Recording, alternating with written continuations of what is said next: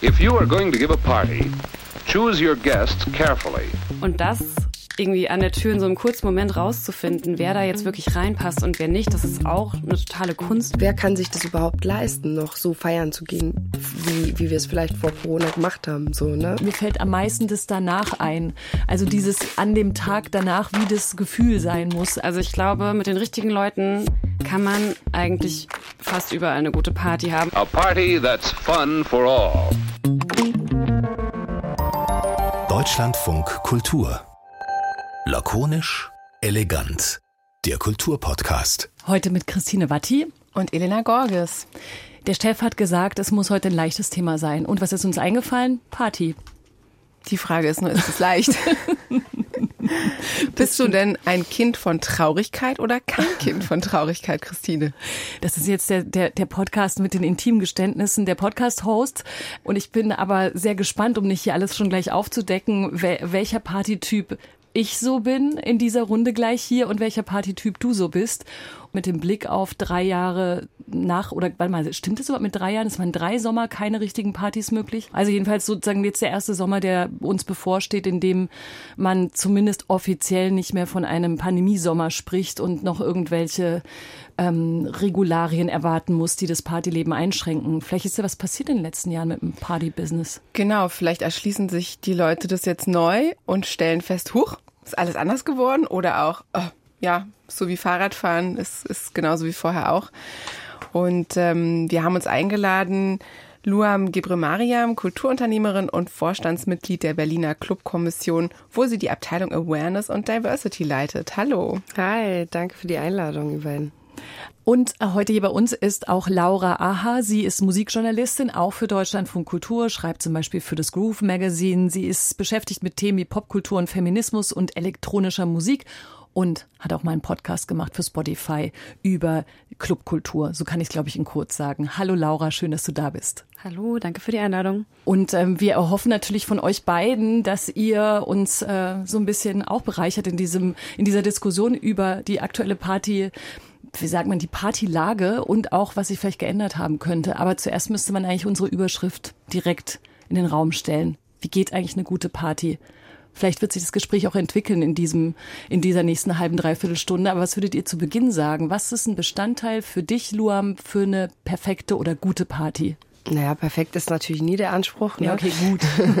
Aber ähm, für mich gehört dazu gute Musik, was auch immer das für die Person bedeutet. Ähm, dazu kann gehören eine bestimmte Deko, Licht, äh, Atmosphäre, die geschaffen wird. Ähm, und dann natürlich auch der richtige Mix an Leuten. So ähm, wie genau der aussieht, ist auch immer im, im Auge oder im, in den Gedanken der, der Kuratierenden, Produzierenden äh, und natürlich auch der Gäste, die ja dass sie die, die richtigen Energien und Vibes mitbringen. So. Ich finde es so gut, dass du Licht gesagt hast. Ich möchte kurz hier schon eine kleine private Anekdote einstreuen, denn ich habe vor kurzem eine Party gemacht, eine Privatparty in diesem Fall, und das Licht war nicht so gut. Die Party war trotzdem gut, aber ich habe noch den ganzen nächsten Tag darüber nachgedacht, ob ich alle anrufen soll und sagen soll, ich glaube, es war zu hell. Aber das ist irgendwie total Quatsch.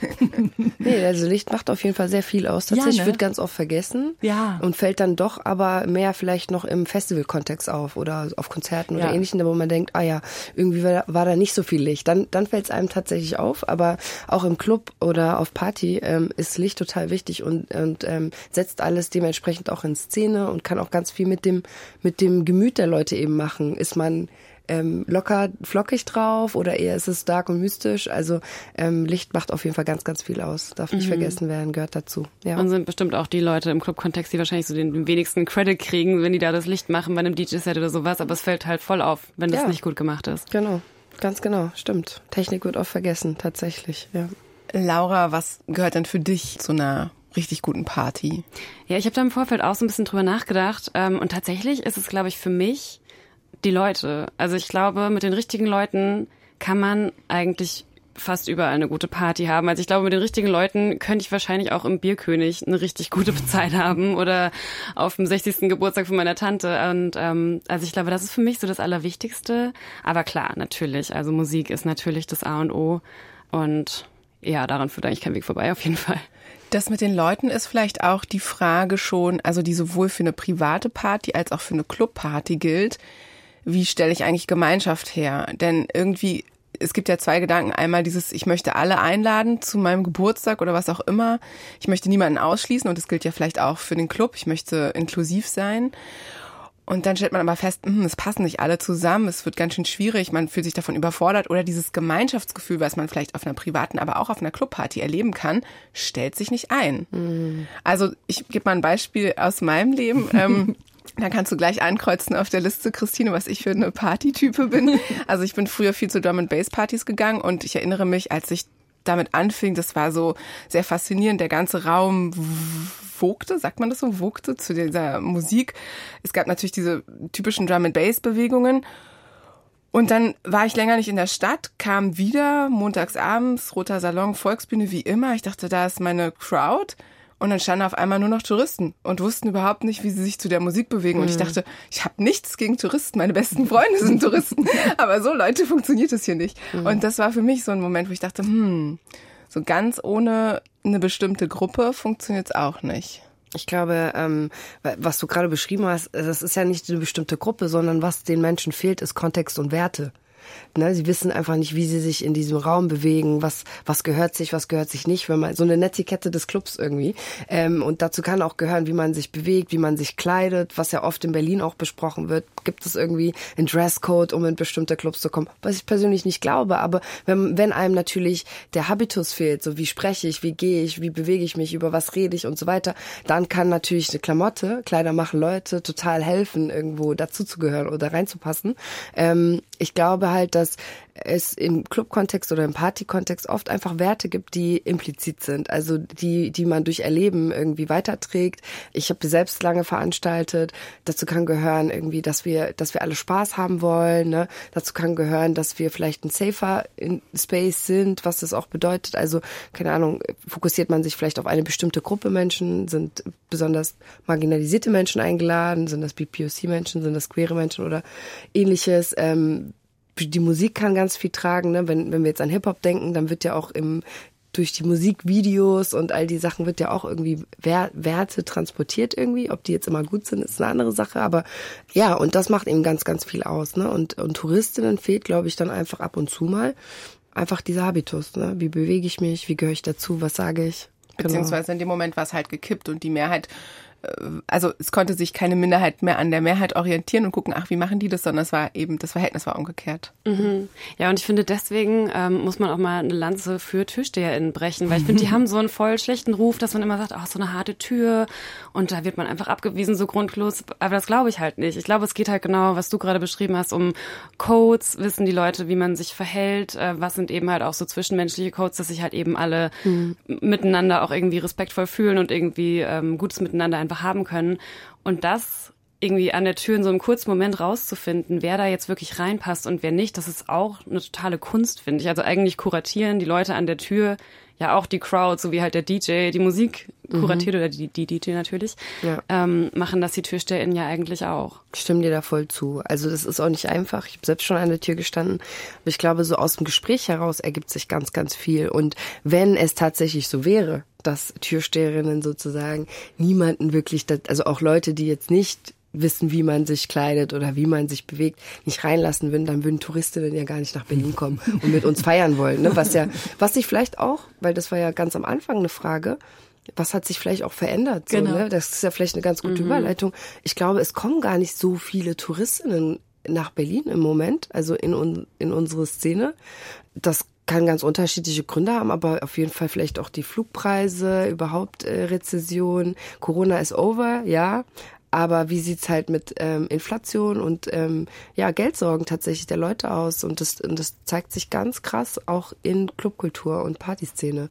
Aber das also zeigt sich dann in der Besetzung sozusagen der, der, der des Clubs, wie du es jetzt beschreiben würdest. Also dann fehlen vielleicht oder sind es nicht so viele Touristinnen und Touristen, aber zeigt sich das auch in einer Art von von Stimmung. Also so, ich, hab, ich muss immer dran denken, das ist vielleicht auch nur ein Teil einer Zielgruppe, aber bei den Leuten, die in der Pandemie Jugendliche waren und jetzt junge Erwachsene sind, denen ja dieser ganze Vorlauf fehlt. Ne? Wie gehe ich aus? Wie feiere ich? Was sind die Codes? Wie verhalte ich mich? Ich kann exzessiv sein und dann langsam so lernen, wie pendelt sich das alles ein.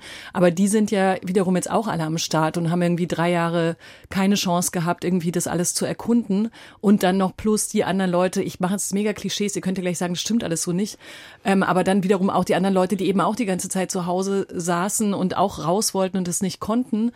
Ähm, und natürlich die Urbesetzung der Clubs, die das eben als großen Teil ihres ganzen Lebens eben angeschaut haben. Wie würdet ihr sagen, die Touristen machen jetzt wird vielleicht eine kleinere Gruppe aus verschiedenen gesellschaftlichen Situationen, aber was ist mit dem, mit dem Rest? Was ist so ein, so ein Nach-Pandemie-Clubabend? Ist der stimmungsmäßig anders drauf und nochmal anders äh, zusammengestellt als vorher? Kann man das so allgemein sagen? Also ich weiß nicht genau, ob anders drauf. Also was sich auf jeden Fall getan hat, ist, dass bestimmte Raver-Gruppen, ich sag jetzt mal, die älteren Raver sind vielleicht auch ein bisschen rausgefallen. Die, die sind nicht mehr so präsent. Die sind oder in nicht, Rente jetzt. Quasi in Rente. Die sind vielleicht nicht mehr jedes Wochenende da. Die sind, die, die suchen sich ihre Events vielleicht noch mal ein bisschen selektiver aus. Einmal im Quartal, einmal im Monat, was auch immer. Und wie gesagt, ich will auch nicht pauschalisieren. Natürlich gehen nach wie vor viele ältere Raver trotzdem raven oder machen auch mal Party. Aber ich glaube doch, dass ganz viele so in dieser Ruhephase so gemerkt haben, auch eigentlich ist es ganz nett zu Hause. Oder ähm, ich hole mir noch, ich weiß nicht, noch ein anderes Hobby, Kleingarten oder keine Ahnung und machen dann lieber das am Wochenende.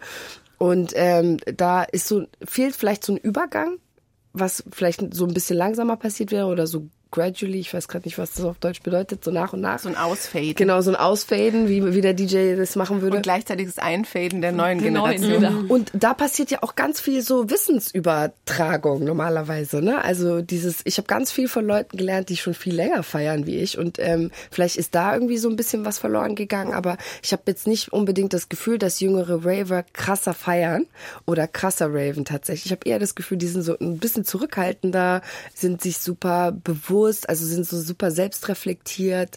Ich glaube, da gibt's auch wieder so zwei Gruppen oder mehrere Gruppen auch.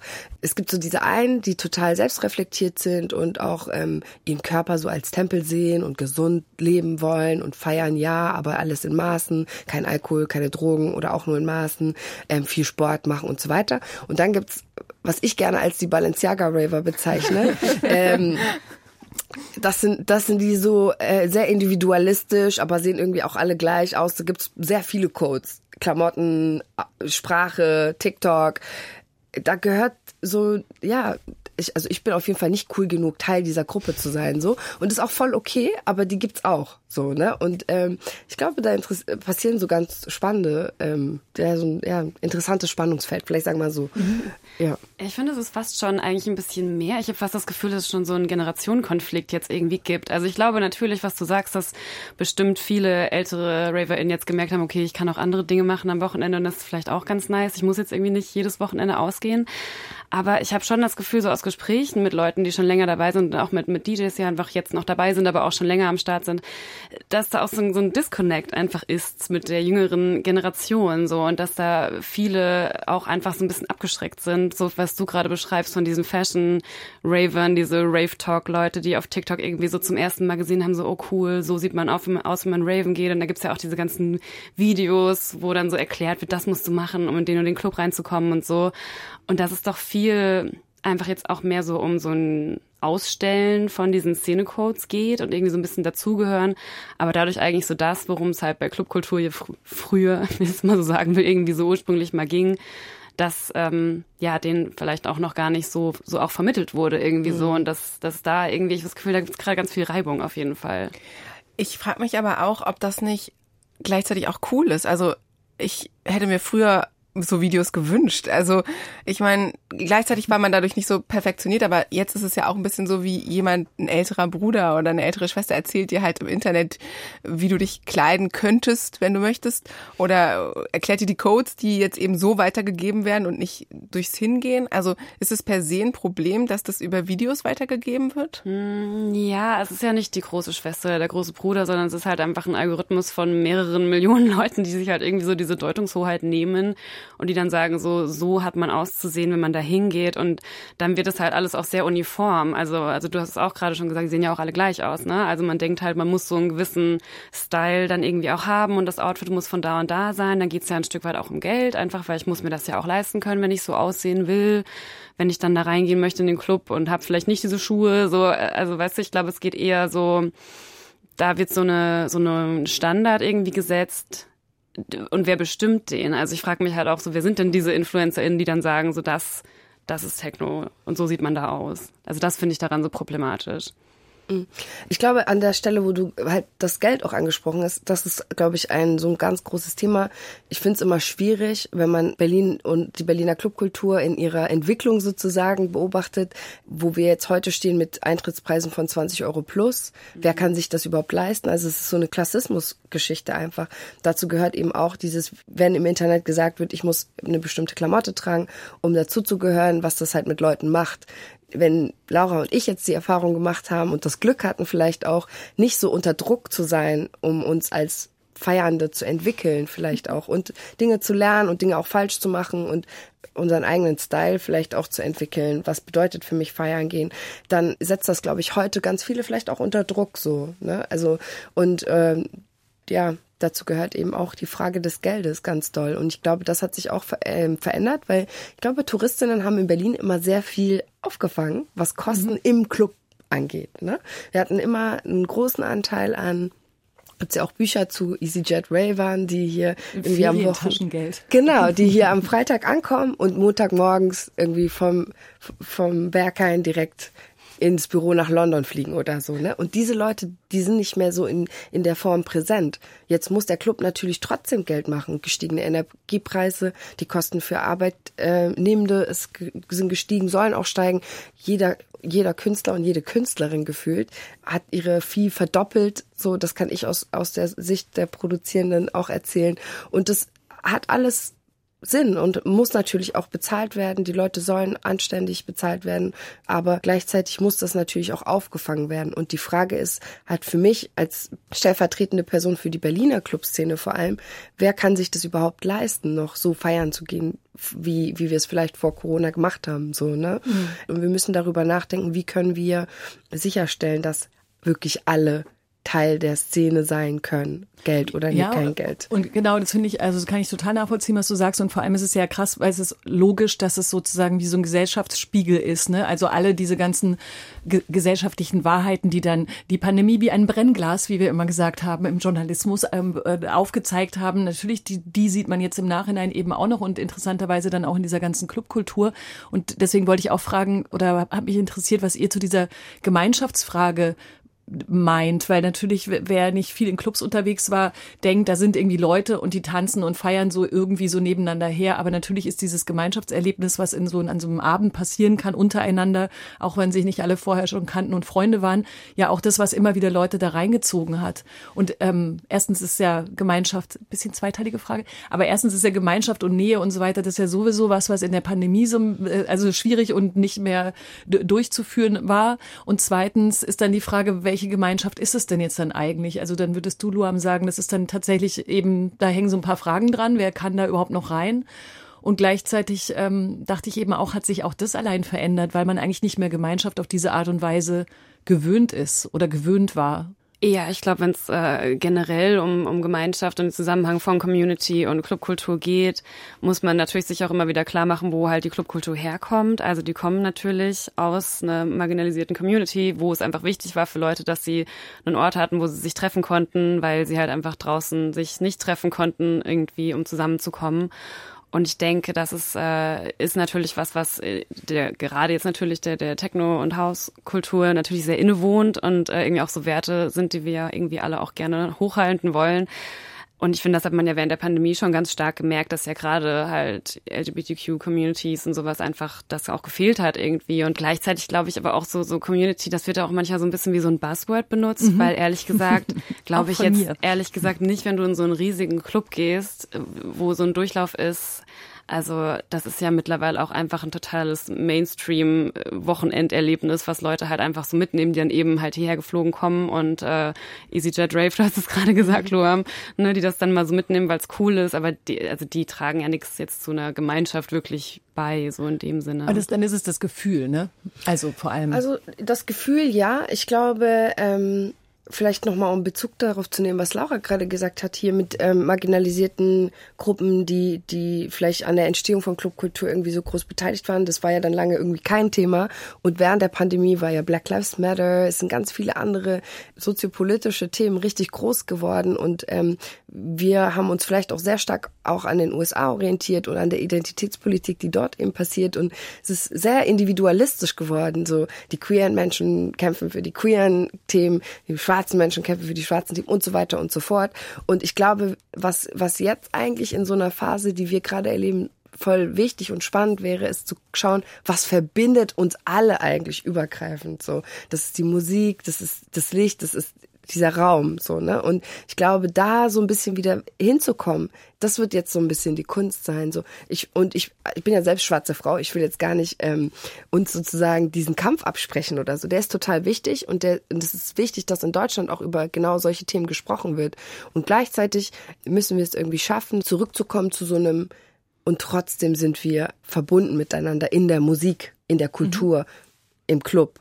Ja, ich frage mich, ob das vielleicht die neue Freiheit ist, die wir noch gar nicht so richtig ausgefüllt haben. Also, weil du hast eben über vieles gesprochen, wo man das Gefühl hat, haben sich Fenster geschlossen. Also, es gab eine Zeit, also wir sprechen jetzt jetzt gerade sehr viel von Berlin, aber das gilt sicherlich auch für andere Städte, wo Immobilien relativ günstig waren, wo sich Freiräume ergeben haben, wo man einen Club gründen konnte ohne viel Geld und Partys organisieren konnte wo eben nicht so viel Druck dahinter war und auch nicht so viel Zielgerichtetheit. Äh, Zielgerichtetheit, wieder so ein Wort, was ich gerade selbst erfunden habe, okay. Mhm. Ähm, und äh, diese Freiräume haben sich, glaube ich, so ein bisschen geschlossen. Also jetzt ist es eben so, es muss sich rechnen und ich glaube auch die Konsumenten denken, okay, ich zahle jetzt das Geld und dann will ich aber auch eine Megaparty geboten bekommen. Es ist nicht so, okay, ich zahle einen Fünfer und dann gucke ich mal. Auf der anderen Seite hattest, hattest du gerade angesprochen, dass sich ja auch bestimmte Freiräume jetzt eben eröffnen, dadurch, dass dann eine Generation vielleicht jetzt am Start ist, die für Themen einen Blick hat, die früher nicht so beachtet wurden. Alles, was unter das Stichwort Awareness fällt oder was du jetzt gerade gesagt hast, wie können wir eigentlich Gemeinschaft herstellen? Wie können wir inklusiv sein, ohne unser Ziel von der Party aufzugeben? Ja, also meine Frage nochmal an euch, können sich da auch neue Freiheiten wieder ergeben? Ja, also was mir da einfällt direkt ist so, dass ja während der Pandemie, ich meine, ich kann das jetzt nicht gutheißen, ich bin erwachsen so, ne, aber während der Pandemie haben, haben angefangen sehr junge Menschen auch irgendwo im Freiraum draußen Raves zu organisieren und und und sich da irgendwie so selbst zu bilden. Also und so sind ja auch früher irgendwie Raves entstanden und ähm, und ich glaube, es wird immer sozusagen diese Gruppe geben der Machenden, der Freiräume Schaffenden. Selbst wenn die Räume in Berlin immer weniger werden, es werden Leute immer kreativ, daran glaube ich wirklich, kreativ sein und, und Nischen und Räume schaffen irgendwie, ne? Auch wenn das vielleicht schwieriger wird.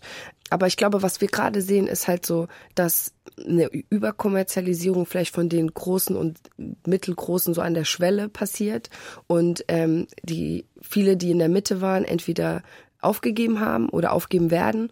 Und dass das, was so im Untergrund passiert, dass das wieder größer werden wird und viel mehr an Bedeutung gewinnen wird, einfach. Ja, ich finde es voll wichtig, dass du diesen Punkt des Selbermachens jetzt auch nochmal hervorhebst, weil ich glaube, das ist halt auch ganz entscheidend bei Community, dass man halt nicht sagt, ich gehe jetzt irgendwo hin, wo mir Community hingestellt wird sozusagen, wo ich dann mal so reingehe, dann zahle ich 20 Euro und dann gehöre ich halt dazu, so dass es ja letzten Endes irgendwie Konsum einfach, so dass man halt reingeht und, und das irgendwie konsumiert, aber ich glaube, um wirklich halt Community auch voranzubringen oder halt wirklich sich auch als Teil der Community zu fühlen, muss man halt auch irgendwie mitarbeiten. So, dann muss man vielleicht auch selber zu AkteurInnen werden und sich eben engagieren. Und Underground funktioniert halt natürlich leider immer auch nur über Selbstausbeutung irgendwie. Also das finde ich irgendwie auf jeden Fall so einen ganz wichtigen Punkt. Aber ich stelle mir halt auch die Frage, weil einerseits möchte ich das gerne auch so sehen und sagen so, okay, der Underground, jetzt kommen voll viele neue Kollektive und es passiert voll viel und die Leute haben alle Bock und machen irgendwelche Raves und sowas. Aber die, ja, die Bedingungen sind ja einfach halt nicht mehr so da, dass man, dass man das halt einfach so ohne super finanzielles Risiko irgendwie so stellen kann, weil sich die, die Szene ja auch so professionalisiert hat. Es gibt so viele Auflagen und es gibt irgendwie, alles kostet so viel Geld, weißt du? Also ich mhm. frage mich so, ist das eine positive Entwicklung? Oder wie? Ja, also ob positiv oder negativ ist immer so ein Ding, ne? Aber ich glaube, was ich mich gefragt habe, ist, wie definiere ich Erfolg? Wenn ich jetzt Teil der Szene bin und ich produziere Events, muss mein Event tausend Menschen haben? Muss es groß sein? Und ich glaube, das ist das, was ich auch, wenn ich irgendwie vor Leuten spreche, die Events starten wollen, es muss nicht groß sein, um erfolgreich zu sein. Es kann auch was Kleines sein im Sinne der Menschenanzahl. Ne? Und ich glaube, dass, dass da sozusagen so diese Definition von Erfolg sich vielleicht auch verschieben muss einfach.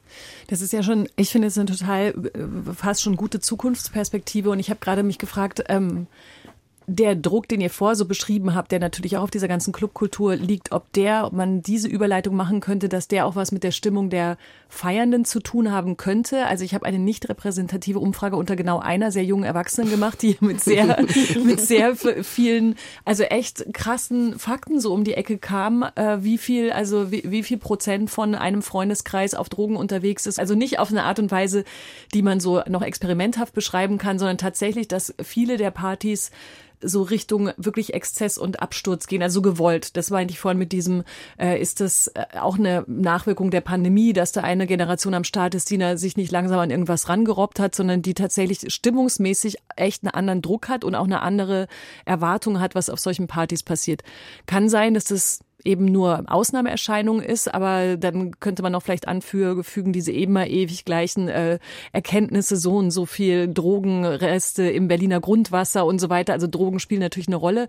Um 60 Prozent ist der Kokskonsum in ja. Berlin laut einer EU-Studie gestiegen in den letzten fünf Jahren. Also man, und es ist immer so schwierig, diese Frage zu stellen, weil ich will das wirklich überleiten auf das, was viele Besucherinnen und Besucher von Partys denn jetzt vielleicht sagen würden, wenn wir die fragen würden, was macht für euch eine gute Party aus? Also ist der Anteil, ich will, will abstürzen, ich will einen Exzess, ich will irgendwie alles Mögliche ausprobieren und die Gemeinschaft ist mir so mittelwichtig, aber es geht um was anderes. Ist der eurer Meinung nach gestiegen oder erlebt ihr das anders?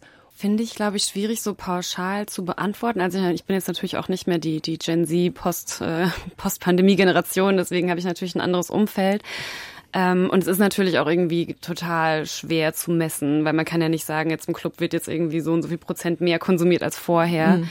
Also woran ich das so ein bisschen festmachen kann, ist schon irgendwie die Musik, finde ich. Ähm, also man hat schon das Gefühl, so es gibt so einen Nachholbedarf. So, man hat das Gefühl, jetzt haben wir irgendwie zwei Jahre nichts gemacht und jetzt muss es aber dafür umso doller irgendwie einfach ja nachgeholt werden. So ein bisschen so, so diese Energy spüre ich schon so manchmal, weil die Musik ist einfach super schnell geworden. Also man merkt so in den Clubs, es ist einfach Abriss. So, es ist einfach so von der ersten Sekunde ist einfach Abriss. Es ist irgendwie 140 BPM und dann werden irgendwelche Pop-Edits rausgehauen und alles ist einfach, die Mixe sind super schnell, irgendwie alles ist irgendwie so, so wie so ein Zuckerschock. So manchmal habe ich das Gefühl, so auf dem Dancefloor irgendwie so.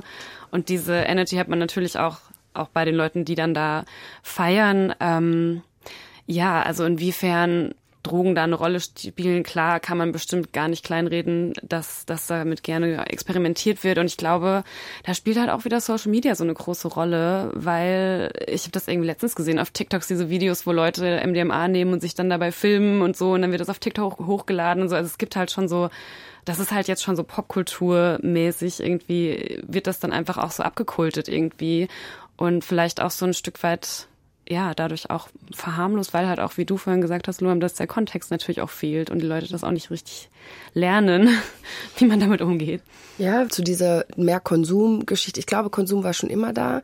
Ähm, dass das mehr ist, ich glaube, das hat auch so ganz reale sozioökonomische Gründe zum Teil, die, glaube ich, auch immer mitgedacht werden müssen. Menschen haben mehr Geld zur Verfügung, auch wenn, auch wenn das jetzt gerade vielleicht auf uns persönlich wirkt, oh nein, Inflation, alles wird teurer, ich habe weniger Geld. Aber wenn man mal die Entwicklung von verfügbaren Einkommen in Deutschland über die letzten 30, 40 Jahre anguckt, dann haben alle Menschen mehr Geld tatsächlich oder mehr Menschen haben mehr Geld, obwohl es diese armen Reichsschere natürlich trotzdem gibt. Ne?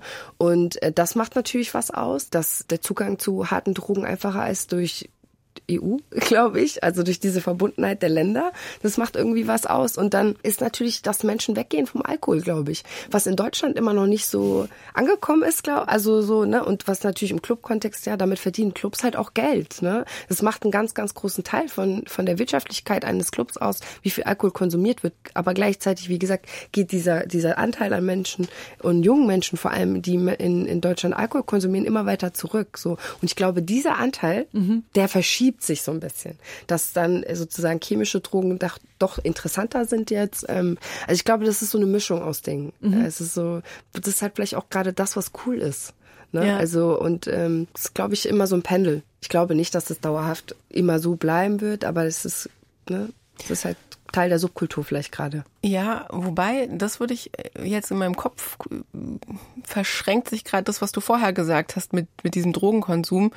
Du hattest vorher gesagt, wir müssen vielleicht wieder eine Stufe runtergehen. Und ich glaube, wenn man, weiß ich nicht, ist eine Frage. Also wenn man eine kleinere Party hätte mit einer Community, die sich besser kennt oder aufeinander guckt, ähm, wo man voneinander lernen kann, werden Drogen vielleicht anders konsumiert, als wenn wir an dieses hohe Level, an diese Clubs denken, die so zu Ikonen geworden sind. Ne? Und ähm, mir fällt da jetzt auch noch äh, der Club Eldorado ein. Es wird bald eine Netflix-Dokumentation erscheinen über diesen legendären Club aus den 20er Jahren, der dann ähm, gleich in der Nazi-Zeit zu Beginn geschlossen wurde. Und das war ja quasi, ja, wie so ein Berghain der 20er Jahre. Ist vielleicht ein schlechter Vergleich, aber so ein Name, der immer noch Jahr, Jahr, Jahrzehnte, jetzt schon ein Jahrhundert später bekannt ist. Ne? Und irgendwie denke ich, das gehört ja eigentlich auch zu einer guten Party, dass man das Gefühl hat, ich war dabei.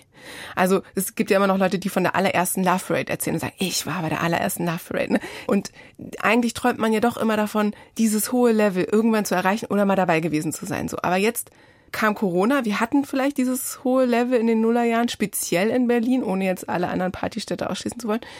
Und jetzt stellen wir aber vielleicht fest, okay, alle wollen genau diese Erfahrung machen, alle wollen dann diese Drogen nehmen, alle wollen diese Musik hören, mhm. gucken sich dafür YouTube-Videos an oder TikTok-Videos. Und wir stellen fest, nee, wir müssen, oder das formuliere ich jetzt mal als Frage, müssen wir vielleicht wirklich wieder ganz von unten erstmal wieder starten, um sowas zu kreieren, was irgendwann in zehn Jahren mal die Ikone sein wird? Mhm. Ich finde es voll interessant, weil ich glaube, das ist doch eigentlich auch so ein total gesamtgesellschaftliches Ding, oder? Dass man so dieses, also ich muss gerade so an Andreas Reckwitz und Gesellschaft der Singularitäten denken, dass man so, jeder will so das besondere Leben haben und will so reisen, aber nicht so wie die Touristen reisen. Man will so das Besondere, so off the beaten path und man will irgendwie äh, so ganz individuell sein und dann machen doch alle dasselbe so. Und ich glaube, so ist es halt auch ehrlich gesagt mit solchen Dingen immer, oder? Also ich würde gar nicht sagen, oder ist es zumindest jetzt gerade so irgendwie so, also es erinnert mich irgendwie gerade auch an, an solche, ja, anderen Bubbles eigentlich auch. Also vielleicht ist das auch einfach so ein gesamtgesellschaftliches Ding, oder? Ich kann es mir vorstellen. Also ich finde, ich finde das einen guten, einen guten Hinweis. Ich war noch so äh, abgelenkt im Kopf, weil ich dachte, meinst du, Elena, dass das bedeutet, meine schlecht ausgeleuchtete Privatparty ist quasi wieder der Beginn von so einer ganz großen Karriere, in der irgendwann ich entweder Teil der, der Clubgemeinschaft bin oder ihn gar selber gründe dann natürlich. Das könnte sein. Du bist die Speerspitze der, der Partylandschaft in Deutschland. Du musst nur noch an dem Licht schrauben. Ich glaube tatsächlich, dass, dass viele jetzt erstmal wieder anfangen zu checken, ah, Corona ist vorbei und ich kann wieder losziehen und mir was suchen und das wieder neu beginnen, also mir den Raum wieder neu erschließen und vielleicht startet es im Privaten und geht dann weiter irgendwann in den Club. Vielleicht sucht man sich aber eben auch neue Clubs und, und fängt damit jetzt in diesem Sommer wieder an. Mhm. Also was ich vielleicht noch so fühle in dem Zusammenhang mit 20er Jahre ist ja, wir sind jetzt auch in der Post Post-Pandemie-Phase, was ja in den 20ern auch so war. Und vielleicht ist jetzt auch einfach gerade eine Phase des Eskapismus so angebracht, ne, nach so einer langen Zeit. Ich glaube, man, man darf ruhig auch mal Sachen einfach mal laufen lassen. Mhm. Und ich glaube, die regulieren sich dann tatsächlich auch von alleine. Ich glaube nicht, dass es jetzt irgendwie sowas braucht, wo wir Leuten sagen, ihr müsst jetzt mal einen Gang runterschalten oder, ne, ich glaube, dass ich hoffe und ich glaube wirklich auch daran, dass sich das von alleine irgendwie einpendelt. Ja. Dass, dass, dass die Leute jetzt vielleicht nach diesen, nach diesen drei Jahre zu Hause, was unglaublich lang ist und als Teenager nochmal so viel länger sein muss, ne? Und dass, und dass sich das sozusagen von alleine reguliert. Ob, und ähm, zu, zu mehr Drogen und mehr Konsum. Ich glaube, wir müssen weggehen von dem äh, Symptom und hingehen zu dem, warum nutzen mhm. Menschen mehr Drogen? Warum haben sie das Gefühl, dass ihr Leben sozusagen ich will das jetzt nicht jedem unterstellen oder so. Es gibt bestimmt auch Menschen, die das äh, recreational machen, ja. Aber nichtsdestotrotz ist es, ist es wohl ein Zeichen dafür, dass Menschen das Gefühl haben, sie müssen ihrer Realität so ein bisschen entfliehen und vielleicht müssen wir einfach daran so ein bisschen da ansetzen, ein holistischer ansetzen sozusagen. Ich glaube auch in Bezug auf Kids, die oder Jugendliche, junge Erwachsene, die äh, zu Hause sitzen und über äh, Instagram oder TikTok so sich total verbunden fühlen, aber dass sie in real vielleicht gar nicht mehr diese Begegnungen haben und das und dass das vielleicht auch dazu beiträgt, so ne? Ja, total. Und ich habe gerade nur noch auch so einen anderen älteres Partymitgliedssatz gedacht. Das Tolle war natürlich ohne so viel Social Media und TikTok nicht genau zu wissen, was passiert denn, wenn ich an diesen und jenen Ort gehe oder wie wirkt denn irgendwas und dann natürlich mal zu scheitern und mal nicht und so weiter. Und jetzt es gibt ja sozusagen die Bilder eigentlich schon oft vorher oder die das das zu erwartende oder ich bin halt kulturpessimistisch, das könnte auch sein. Na, ich habe schon auch den Effekt, dass man quasi, wenn man sich da so durchklickt, schon fast das Gefühl hat, man war schon einmal drin, ja. bevor man überhaupt drin war, weil man schon so viele Videos darüber gesehen hat. Ja. Ich, ich habe vorhin in unserem Vorgespräch ja kurz erzählt, ich war beim Beyoncé-Konzert gestern, ne? mhm. ne? Und ähm, äh, es war ja jetzt Teil der Tour eigentlich, dass die Tochter von ihr, die elfjährige Tochter von ihr, immer Ist die Teil. schon elf? Ja, ja, die war jetzt die ganze Zeit als Tänzerin bei allen Terminen zuvor dabei. So, jetzt haben natürlich alle Menschen die Erwartung, ja. die gestern in Hamburg waren, die wird auch morgen, also für uns sozusagen auf der Bühne stehen, war sie aber nicht. Ja. Und dann musste tatsächlich alle kurz, also in meinem Umfeld so, ja, und wieso? Und wieso haben die jetzt, sie ist elf Jahre alt. Ne? Aber wir hatten halt auch so Erwartungen, weil natürlich in Social Media jetzt die letzten, was, ich weiß nicht, wie lange sie schon auf Tour ist, einen Monat oder so oder zwei, alle darüber geredet haben, wie die kleine Blue Ivy äh, auf der Bühne stand und getanzt hat und so. Und das äh, muss ich mal ganz kurz einen Reality-Check machen. Ja. ja. sie ist elf Jahre alt, vielleicht ging es ihr nicht gut. Das ist auch egal, sie, sie schuldet mir auch. Vielleicht hatte sie ein Playdate. Maybe. Oder Schule oder keine Ahnung. Aber es war halt dann auch so echt kurz so, ah, okay, so mein Entertainment ist jetzt hier aber disturbed kurz. Ne? Ja. Ähm, ja, war ein kurzer Reality-Check. Und ich glaube, so ähnlich äh, muss man auch die, die anderen Dinge so betrachten. Ja, das stimmt total. Aber ich habe irgendwie nämlich auch nochmal nachgedacht, weil wir haben euch ja die Frage gestellt, was so eine gute Party ausmacht. Und dann dachte ich, wenn ich das beantworten müsste, dann würde mir, mir fällt am meisten das danach ein. Also dieses an dem Tag danach, wie das Gefühl sein muss. Also, dass es mhm. natürlich eine super Party macht, dass man vielleicht müde und ein bisschen zerschreddert ist, aber dass man so ein Gefühl hat, was so ist ungefähr wie frisch verliebt sein, ob man sich da frisch verliebt hat oder nicht. Aber dass das Gefühl, mit dem muss man da rausgehen, dass alles so einen umringt hat mit, äh, weiß ich nicht, Musik und Leuten und Dingen und so weiter. Und Licht. Und Licht. genau, dem richtigen Licht, so dass man tatsächlich davon noch eine Weile so, so zehrt. Also so rüber, darüber kann ich es am besten beschreiben. Aber das mit dem Licht ist jetzt das Konkreteste, was ich jetzt mitnehme aus dieser Runde und natürlich noch viele andere Sachen. Macht ihr, geht ihr jetzt demnächst, es ist ja eigentlich Donnerstag, wenn dieser Podcast rauskommt, geht das Partywochenende los? Habt ihr schon Pläne? Oder seid ihr einfach zu Hause, wie wir alle? Also ich, ich habe so viel in meinem Leben schon gefeiert, dass ich das sehr entspannt immer alles eingehe. Ähm, genau. Ich habe jetzt noch keine konkreten Pläne, aber ich glaube, das ist auch diese Kunst, sich einfach treiben zu lassen. So, es ergibt sich immer mal wieder. Und das sind auch meistens eher kleinere Events mittlerweile für mich. Ähm, aber die sind umso schöner. Ja, sehe ich, äh, sehe ich ähnlich. Also ich habe auch das Gefühl, man, man hat jetzt nicht mehr diesen Druck, dass man immer unbedingt muss. Ich bin ja auch leider, äh, obwohl ich viel im Nachtleben unterwegs bin, überhaupt kein Nachtmensch. Ich kann eigentlich nachts überhaupt nicht gut aufbleiben. Deswegen äh, liebe ich das in Berlin sehr, dass man hier auch einfach tagsüber losziehen kann. Also vielleicht wird das am Wochenende passieren. Mal schauen. Gut, dann äh, möchte ich ähm, erstmal euch beiden danken oder wir möchten euch beiden danken. Danke Laura Aha und danke Luam Gebrimariam, dass ihr hier wart, unsere Gäste wart. Vielen Dank. Kann das war uns ein Fest. Ein Fest. Eine Party. Es war eine richtige Party. Für uns war das eine Party in diesem Podcast. ähm, da, darf ich noch kurz auf einen anderen Podcast hinweisen? Findest du das unangenehm oder soll ich das mal machen? Elena? Mach das mal und ich habe gerade auch schon im Kopf überlegt, weil ich glaube, es, ich weiß, auf welchen du hinweisen willst, ob wir jetzt diese ganz billige Überleitung äh, von der Party im Club hin zu diesem Podcast hinbekommen. Aber ich glaube, es geht, weil ihr müsstet ihn eigentlich im Anschluss hören, wenn ihr denn zufälligerweise möchtet, weil es gibt einen neuen Podcast von Deutschlandfunk Kultur und ZDF Kultur, der heißt Billion Dollar Apes und das ist deswegen so ein guter akustischer Übergang, weil dieser, dieser Podcast von einer NFT-Geschichte erzählt, vom Board Ape Yard Club. Und dieser Club, der ist in diesem Podcast sehr schön inszeniert als große, dauernde, durchgehende Partyveranstaltung durch sechs Folgen. Und der ganze Podcast ist in 3D produziert und erzählt eben diese Geschichte, die auf vielen Ebenen spannend ist, aber tatsächlich an dieses Partythema auch akustisch ganz gut anschließt. Erzählt von Jasna Fritzi Bauer von Deutschlandfunk Kultur und ZDF Kultur Billion Dollar Apes heißt er. Vielleicht kann man sich so ein bisschen in Stimmung Stimmung bringen. Genau, ich würde schon sagen. Aber man könnte die Folgen auch durchhören oder sonst halt immer wieder den Anfang der Folgen. Genau.